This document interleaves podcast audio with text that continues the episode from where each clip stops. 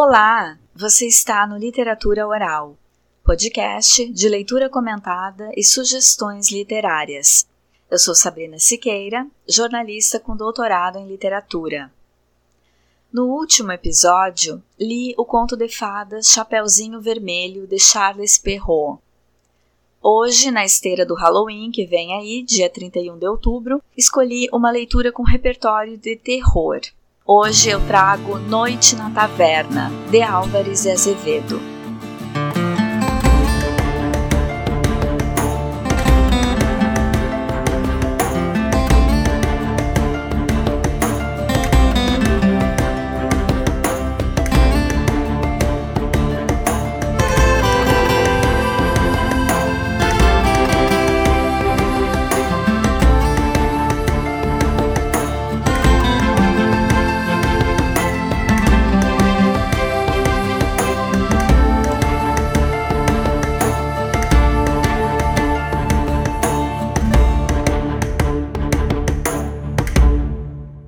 Difícil para o Halloween este ano.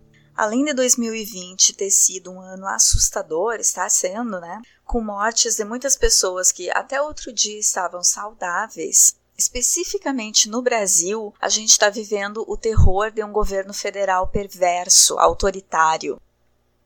O Halloween remonta a uma celebração celta anual pelas colheitas do verão, no hemisfério norte. O povo celta era muito integrado à natureza e conservava certo misticismo, acreditando em espíritos da floresta e na possibilidade da interferência de outras dimensões no plano físico. Na crença desse povo, o dia 31 de outubro abre um portal pelo qual espíritos maus tomam a terra. Por isso, usavam máscaras retorcidas para confundir esses espíritos e não sofrer seus malefícios. No dia 1 de novembro, outro portal permite a entrada de espíritos superiores na nossa dimensão. E do embate entre forças negativas e positivas resultam mortos, numa simbologia de que um ciclo morre para dar espaço a outro ciclo, então, dia 2 de novembro, eles homenageavam os mortos. A crença católica aproveitou o dia 1 como dia de Todos os Santos e dia 2 como dia de Finados. E os Estados Unidos fizeram do dia 31 de outubro uma festa comercial em que as pessoas compram fantasias nas cores roxo, laranja e preto e decoram as casas com morcegos, aranhas, abóboras e a TV mostra uma série de filmes de terror. Mas com tanta coisa macabra que a gente vive, fica difícil uma obra literária ou filmes de terror competirem com a realidade no quesito assustar. Quer ver como acontecem eventos aterrorizantes que deixam a ficção no chinelo? No plano do esporte, por exemplo, tivemos um goleiro chamado Bruno que pode ter assassinado a mãe do filho dele e que até hoje não encontraram o corpo. Um primo do então goleiro do Flamengo, que presenciou a tortura que precedeu a morte de Elisa, disse que o corpo pode ter sido esquartejado, amando de Bruno, e dado de comer aos cães. Quando saiu da cadeia, Bruno foi imediatamente contratado por um time de futebol e recebido no clube por fãs. Ainda no universo do futebol, neste outubro de 2020, o jogador Robinho foi contratado pelo clube Santos depois de condenado na Itália por violência sexual em grupo vazou um áudio dele dizendo que não estava nem aí porque a mulher violentada estava bêbada, que seu único erro foi ter traído a esposa. Diante desses dois casos, eu não vi nenhuma manifestação da Comissão Disciplinar da Justiça Desportiva, a mesma comissão que penalizou a Carol Solberg, atleta de vôlei de praia, por gritar em quadra fora Bolsonaro. Por falar nisso, fora Bolsonaro! Não sei se a repreensão foi porque ela é mulher ou se porque o esquartejamento e a violência sexual em grupo não aconteceram em campo. Ironia à parte, cadê os atletas se posicionando a favor da Carol pela liberdade de expressão? Parece que está surgindo um e é do futebol. Romário, ex-jogador de futebol e senador, apresentou um projeto para adicionar um artigo à Lei Pelé, para dar mais liberdade de expressão aos atletas durante as competições. Ainda nos exemplos de coisas macabras que acontecem na vida real. Nos Estados Unidos, a lei de tolerância zero com imigrantes na fronteira sul do país, do presidente laranja Trump, separou famílias em 2018 e até hoje, dia da gravação deste episódio, ainda são 545 crianças imigrantes retidas, separadas dos pais, sendo que alguns pais foram deportados há muito tempo e não estão sendo localizados. Podem ter morrido e essas crianças estão abandonadas. Tu ficou assustado ao longo deste ano com a pandemia e com a possibilidade de morrer ou de perder familiares? Imagina como ficaram assustadas essas crianças. Sério, esse ano vão ser os espíritos maus que vão se assustar com a humanidade, e não o contrário. Aliás, se eu fosse eles, eu nem vinha. Uma série de filmes de terror que repetem nessa época de Halloween tem como vilão um homem deformado que carrega uma motosserra, apesar do nome da série ser O Massacre da Serra Elétrica. Quanta inocência desse roteirista. O deformado consegue o quê? Mutila uma pessoa aqui, mata outra ali, mas sempre uma de cada vez. Quer ver vilão assustador mesmo? O presidente Bolsonaro, com uma caneta Bic, consegue massacrar milhares de brasileiros por vez só com uma assinatura. E isso vem se repetindo desde janeiro do ano passado. Quer me assustar de verdade? Aparece com uma caneta Bic. Eu corro, igual aquela Emma que fugiu desesperada da caixa de cloroquina, que esse capitão acho que queria que ela comesse. Sério, a Bic vai ter que investir em uma campanha poderosa de revitalização da marca, porque tá dando medo. E isso ainda não é o mais assustador. O mais assustador é a passividade das pessoas diante de tudo que esse desgoverno faz.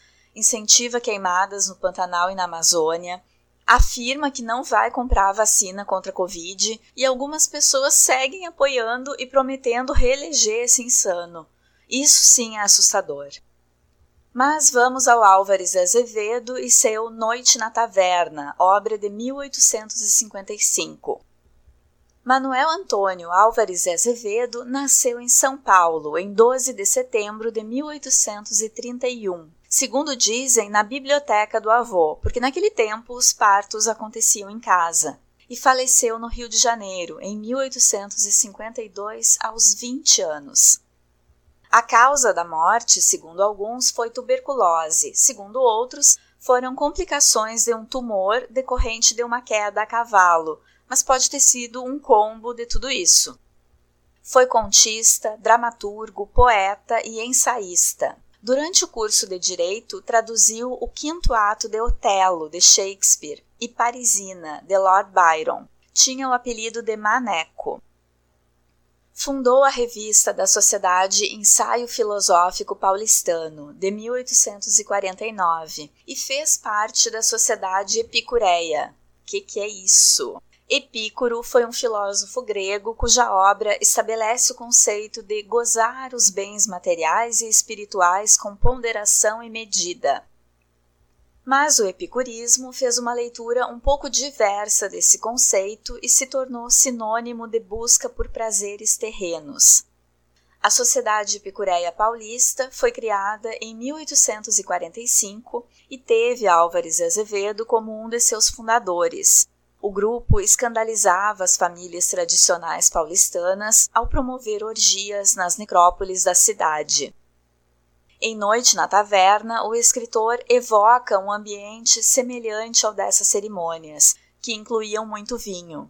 Mas apesar disso e da ambiência de seus contos, ao que tudo indica, Azevedo teve uma juventude caseira e casta.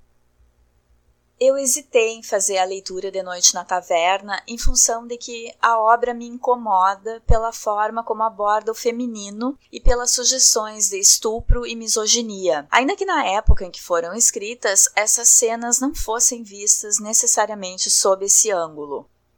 Por outro lado, eu acho que as obras que trazem temas politicamente incorretos ou moralmente inadequados não devem ser banidas porque isso seria censura e eu sou contra a censura. Então, o que se deve fazer em relação a essas obras de literatura ou cinema é abordá-las sob uma perspectiva crítica, utilizando os temas desconfortáveis para debater o porquê deles serem errados ou da contrapartida no real dessas ações não ser aceitável.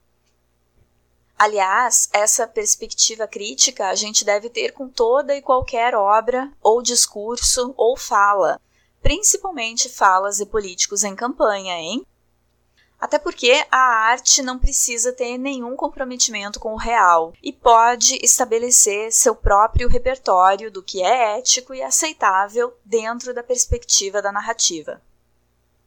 E lançando sobre a obra um olhar crítico, ela ainda nos permite refletir eticamente sobre o que na narrativa é estética e o que é licença poética do escritor, de abordar os temas como quiser. E aí, então, é perguntar o que essa obra nos diz hoje, o que ela provoca aos leitores de 2020, um ano mais assustador que muito livro de terror. A minha decisão foi então de não fazer a leitura na íntegra como eu venho fazendo, apesar do livro estar em domínio público, mas fazer comentários destacando alguns pontos. Até porque, como a obra é antiga, tem bastante palavras que caíram em desuso, e me pareceu que a leitura em voz alta ia ficar estranha. Mas eu recomendo que tu leias, que não te deixe travar pelo vocabulário diferente e conheça a obra de Álvares Azevedo.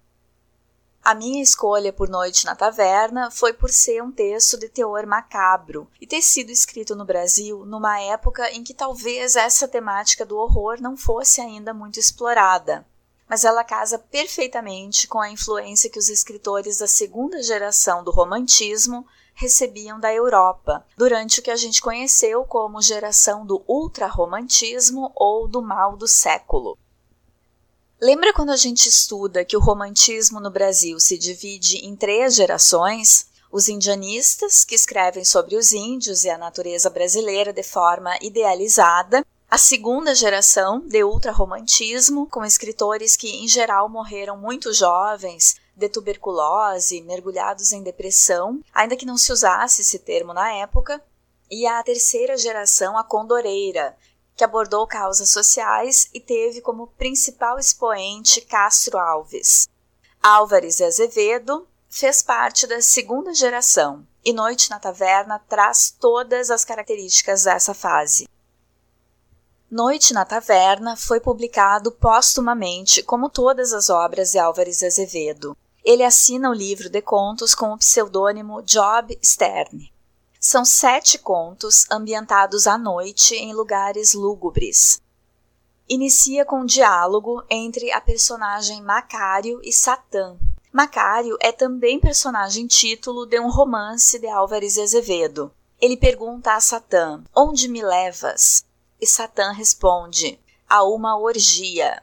Vais ler uma página da vida cheia de sangue e de vinho. E Macário responde que vê uma sala fumacenta, com cinco homens ébrios sentados em uma mesa redonda e muitas pessoas pelo chão, alguns homens se contorcendo e mulheres dormindo. Parece uma visão do inferno, a imagem de mulheres dormindo é acionada constantemente nessa narrativa, assim como o um ambiente turvo, coberto de névoa.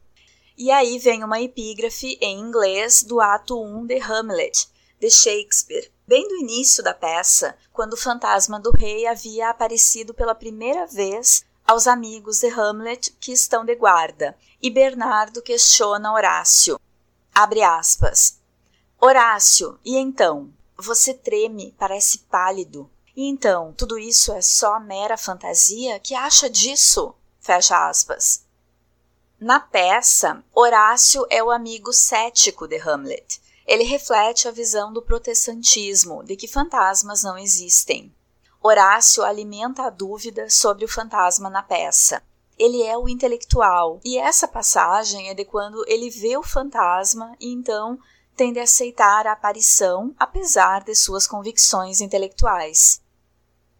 A intenção de Álvares Azevedo, abrindo o livro de contos com essa epígrafe, é cutucar o leitor cético, convidar os leitores a admitirem uma possibilidade de fantasmagoria, adentrar uma esfera em que a realidade narrativa admite o insólito, onde nem tudo pode ser explicado pela razão.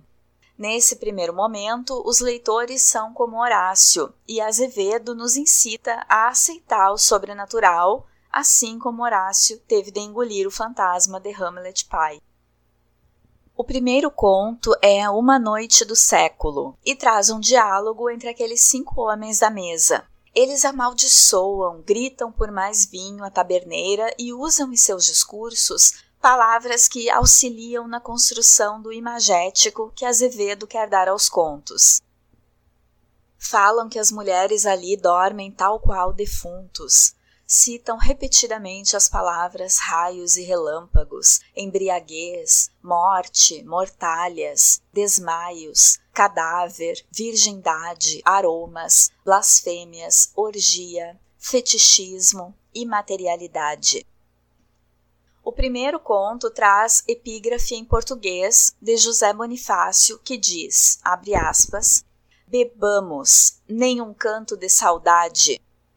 Morrem na embriaguez da vida as cores, que importam sonhos, ilusões desfeitas, fenecem como as flores. Fecha aspas. Mas as próximas epígrafes são em língua estrangeira. Então, o livro inicia com essa ideia de pessimismo, de término das esperanças, tão frequente nas obras românticas dessa geração. No final desse conto, que serve para ambientar o leitor, as personagens fazem silêncio porque um deles, Solfieri, vai contar algo que ele viveu, e a partir daí, cada conto, com exceção do último, leva o nome de um deles, narrando algo de macabro de suas vidas, marcadas pela boemia e tomadas pela desilusão. O segundo conto, Solfieri, tem epígrafe de Byron, poeta inglês que foi uma influência para essa geração do romantismo brasileiro, e cujos poemas constroem esse imagético que Álvares Azevedo busca reproduzir em Noite na Taverna, uma estética gótica e de desilusão com a vida. A história que Solfieri narra inicia falando de Roma como a cidade do fanatismo e da perdição. Lá ele segue uma mulher misteriosa, cuja silhueta ele havia visto através de uma janela à noite, e a mulher vai chorar em um cemitério. As figuras femininas são representadas nesses contos como muito brancas, pálidas e quase sempre em algum estado de fragilidade, chorando ou doentes. Ele adormece na chuva enquanto a mulher chora no cemitério, e quando acorda, ela havia partido. Mas ele fica obcecado por rever essa figura. Um ano depois, retorna a Roma e, a gente pode pensar que ele vai à procura dela, já que sabe onde ela mora, viu a mulher saindo de casa, mas não. Ele está caminhando pela cidade à noite, depois de uma orgia, quando de repente se vê em um templo escuro e percebe que ali está um caixão entreaberto. Segue um fragmento do conto. Abre aspas. Quando dei acordo de mim, estava num lugar escuro, as estrelas passavam seus raios brancos entre as vidraças de um templo. As luzes de quatro círios batiam num caixão entreaberto. Abriu. Era o de uma moça. Aquele branco da mortalha, as grinaldas da morte na fronte dela, naquela tez lívida e embaçada, o vidrento dos olhos mal apertados. Era uma defunta, e aqueles traços todos me lembraram uma ideia perdida. Era o anjo do cemitério? Cerrei as portas da igreja, que ignoro por que eu achara abertas. Tomei o cadáver nos meus braços para fora do caixão. Pesava como chumbo. Foi uma ideia singular a que eu tive. Tomei-a no colo.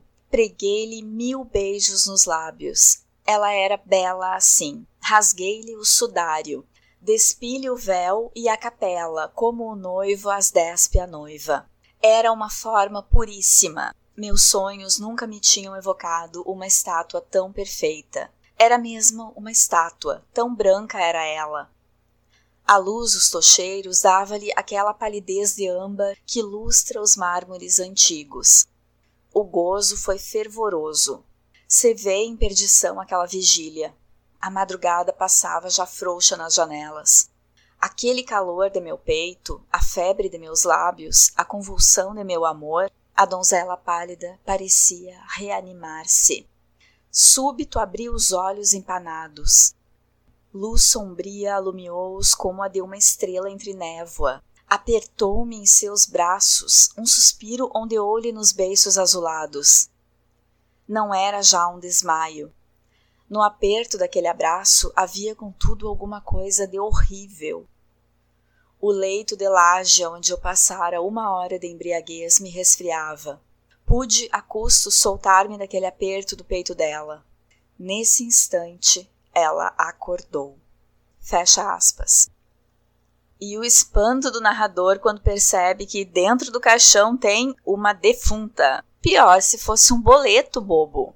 Desculpa, gente, eu não quero desconstruir o clima de terror com uma interpretação humorada, mas o próprio Álvares Azevedo coloca uma pitada de humor quando escreve que o narrador tira a defunta do caixão e pesava como chumbo. A seguir segue uma cena de necrofilia, ou seja, o narrador se envolve sexualmente com a defunta, que acorda ela estava passando por uma crise de catalepsia, que é quando a pessoa parece que está sem sinais vitais, mas continua viva. E aí a cena que era de necrofilia vira um caso de estupro. Essa cena me lembra um filme espanhol de 2015 chamado O Cadáver de Ana Fritz, dirigido por Héctor Hernández Vicens. A história é um funcionário de necrotério que recebe dois amigos no trabalho para ver o corpo de uma atriz famosa, lindíssima, que está ali e dois deles decidem transar com a defunta, que está no necrotério. Ela acorda durante o ato. Então eles serão acusados de estupro, a não ser que façam Ana realmente ser um cadáver. Só que um deles é bom caráter, tinha avisado para os amigos para não fazerem essa doidice e eu não vou contar tudo, até porque eu não me lembro direito. Mas a história é essa. Se tu curte filme bizarro, vai gostar desse. Esse amigo que não participa da necrofilia, que mantém a humanidade enquanto os outros homens se transformam numa horda de monstros, esse foi o que faltou no grupo do Robinho em Milão. De volta ao conto Solfieri, o narrador decide roubar a moça. Roubar o corpo mesmo, levar a moça com ele e na saída do templo se depara com um corpo adormecido. Era o coveiro bêbado no chão. Eu tô tentando entrar no clima de terror, mas às vezes parece que o Álvares Azevedo é um pouco ingênuo na construção dessa narrativa, e aí me soa cômico. Textos humorados são um assunto que me interessa bastante, foi o tema da minha pesquisa de doutorado. Quando eu vejo, eu estou fazendo uma leitura seguindo um rastro do cômico ou do irônico. E o macabro, ou grotesco mais precisamente, flerta muito com o humor. O que é construído para soar assustador está muito próximo de cair no engraçado, se for submetido ao exame de uma análise mais racional, ou se o leitor não estiver comprometido totalmente a entrar no jogo narrativo proposto como terror. Nessa sequência de roubo do corpo da mulher que está acordando, como é que ele não havia notado um outro ser humano dormindo no mesmo ambiente, sendo que ele já estava ali um tempinho, né? Nessa fuga, correndo com o corpo, Solfieri é interpolado por um policial italiano que desconfia que ele seja um ladrão de cadáveres. Mas verifica que a mulher está viva, sabe como? Roçando os beiços nos da moça. Essa cena causa estranhamento pelo inusitado da situação e pela escolha da palavra beiços. Mas tem que ver de que época é o livro, né? Tempo que se usava beiços para falar boca. Nessa fuga, o narrador se refere ao corpo como um fardo. Não existe preocupação em ajudar a mulher, saber quem ela é, nada disso. Ele pensa que pode ser aquela italiana que ele seguiu a um cemitério um ano atrás e decide roubar a mulher. O desrespeito pelo corpo feminino é constante neste conto. Chegando em casa, Solfieri decide manter a mulher em recuperação de uma crise cataléptica em cárcere privado. Quer dizer, ela foi estuprada, roubada, molestada por um policial e agora ela é refém.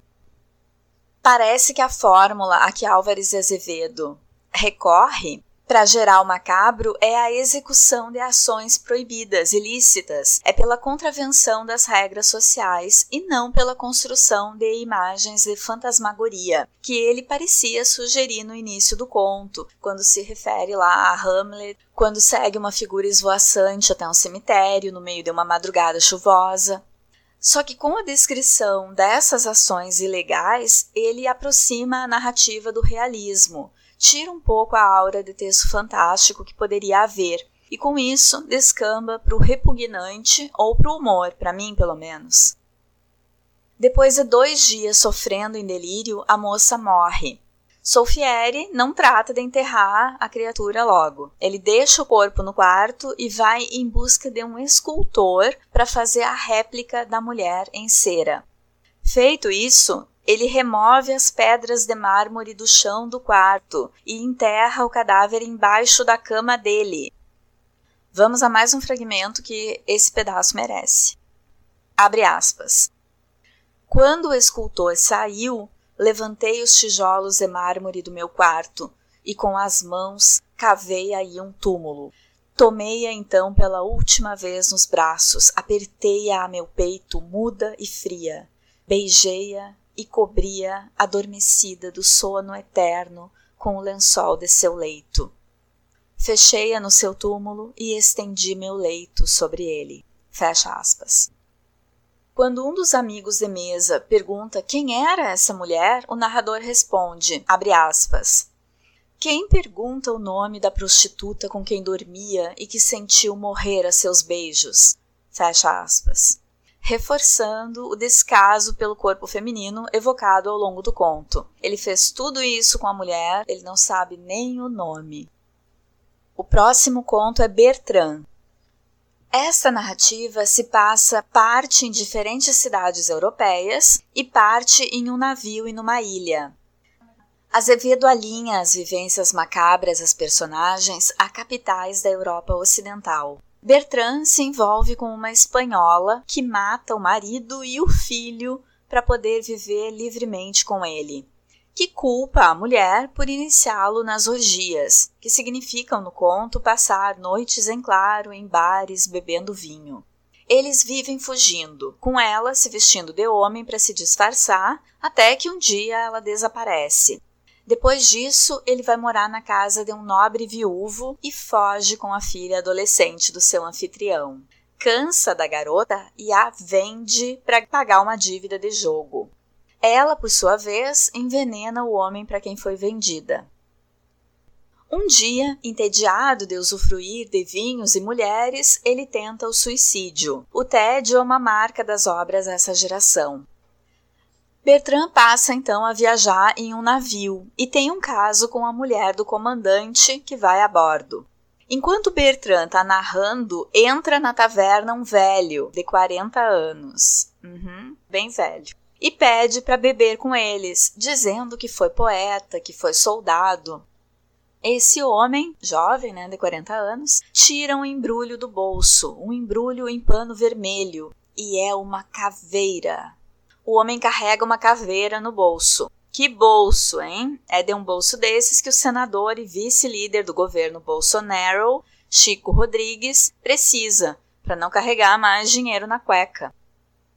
Bertrand segue a sua história contando que o navio encalhou.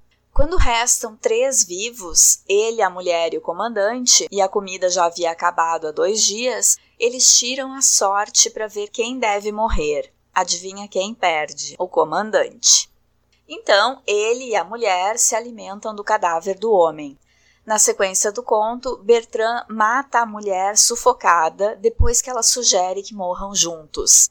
Ele fica olhando a defunta seminua pairando no mar e é salvo por um navio inglês. Via de regra, as mulheres aparecem nesses contos seminuas, adormecidas, envoltas em um ambiente nevoento, com pouca luz, fantasmagóricas. é a mulher inatingível, ora santa e casta, ora vítima de uma fatalidade ou devassada pelo pecado. Em relação à taverneira que serve à mesa dos narradores, ela é sempre tratada a pontapés. Sempre que querem mais vinho, chamam a mulher com desrespeito e até com raiva. O corpo feminino nessa obra sempre recebe um tratamento perverso. Sempre que Bertrand se vê numa situação de morte iminente, ele gargalha. Isso acontece com outras personagens dos contos quando se deparam com a morte ou com um crime hediondo. Esse texto é do século XIX, um tempo sisudo, em que o humor não ocupava lugar de prestígio, ao menos no Ocidente. Os textos de literatura fantástica ou do medo atingem a atmosfera de horror pela evocação de imagens e ações fora do comum, fora da vida cotidiana. O que ajuda a criar o universo do desconhecido é justamente usar o que não é do trato cotidiano.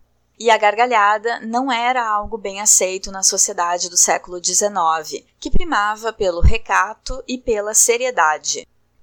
A gargalhada nesse tempo está associada à loucura, à perda da razão. Acontece quando o indivíduo não está no controle de suas faculdades mentais ou da sua racionalidade, ou seja, quando ele está flertando com o absurdo e com o desconhecido.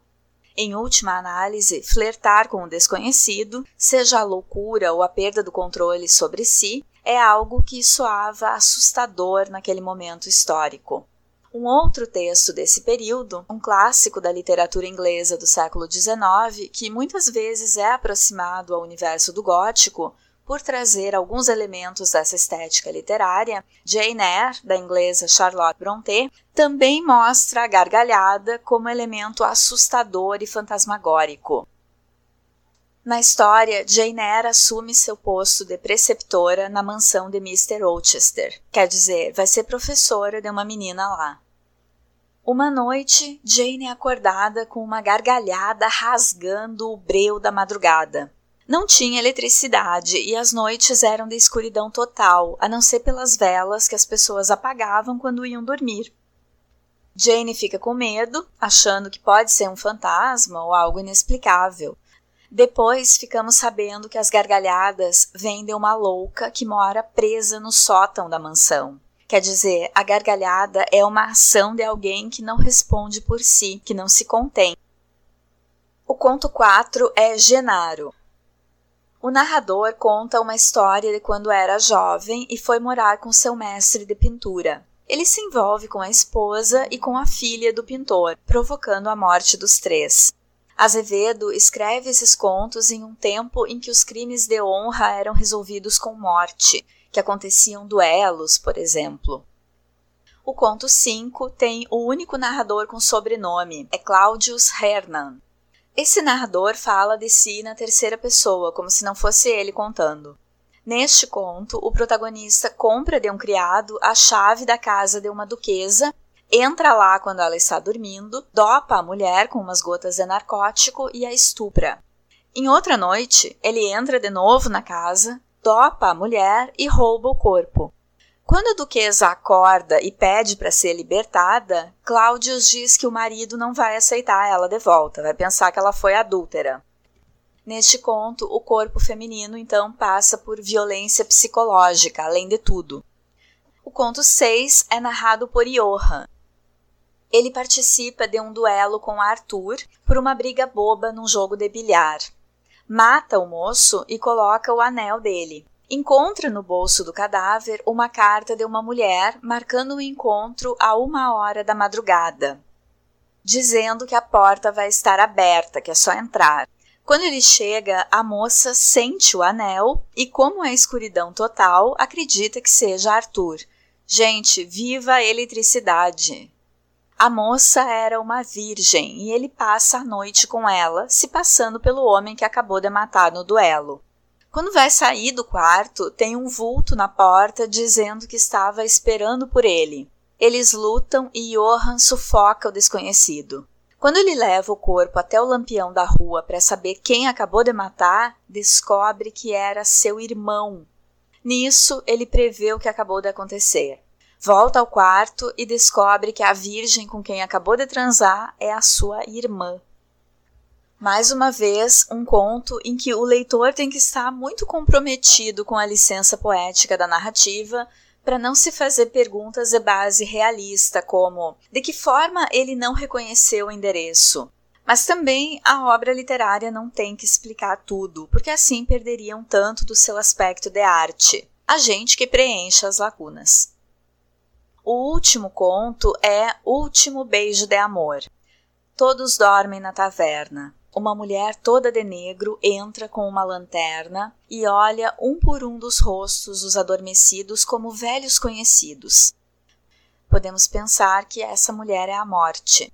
Mas quando ela se depara com Johan, estremece e corta sua garganta com um punhal, limpando o sangue das mãos dos cabelos do morto. Então ela acorda Arnold, um dos homens que dormia no chão e que não havia participado do grupo de narradores e eles se reconhecem. Ela é Georgia, irmã de Johan, e ele é Arthur, que sobreviveu ao tiro. Foi levado a um hospital, quando se recuperou, mudou de nome e viveu vagando em orgias. Cinco anos se passaram e Georgia virou uma prostituta depois da noite com o irmão. Pelo olhar de conhecimento que lançou aos outros homens, pode-se pensar que ela passou por todos eles em sua profissão.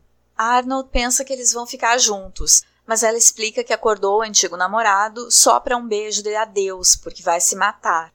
E aí, para mim, tá a única parte que é realmente assustadora nesse livro de contos, que é o terror da moralidade do século XIX, determinando quem pode ser feliz. Georgia diz que não há futuro com possibilidade de felicidade para um libertino e uma prostituta. Isso é a moral do século XIX. Ela se mata e em seguida ele pega o punhal da mão dela e perfura o peito, caindo sobre a amada. Num final que retoma o texto evocado na epígrafe deste conto, que é Romeu e Julieta, de Shakespeare. Carla News na dissertação Noite Fantástica, um percurso pelos estudos críticos e historiográficos sobre a obra Noite na Taverna, de Álvares Azevedo, defendida à UERJ em 2013, lembra que os horrores condenáveis às personagens transgressoras do livro não deixam de ser moralizantes, porque eles não escapam a uma distribuição de castigos. Essa pesquisadora explica que os temas da amada adormecida e da necrofilia eram comuns à literatura de cunho fantástico, a qual muitos críticos literários associam à obra. Essa dissertação está disponível a todos no Banco de Teses e Dissertações CAPES. Apesar de ser apontada por alguns como precursora do fantástico no Brasil, a obra não narra eventos sobrenaturais. Narra eventos estranhos, grotescos, escatológicos, mas nada de sobrenatural. Não há consenso sobre em qual categoria Noite na Taverna pode ser classificado. Alguns estudiosos chamaram literatura fantástica, outros literatura do medo.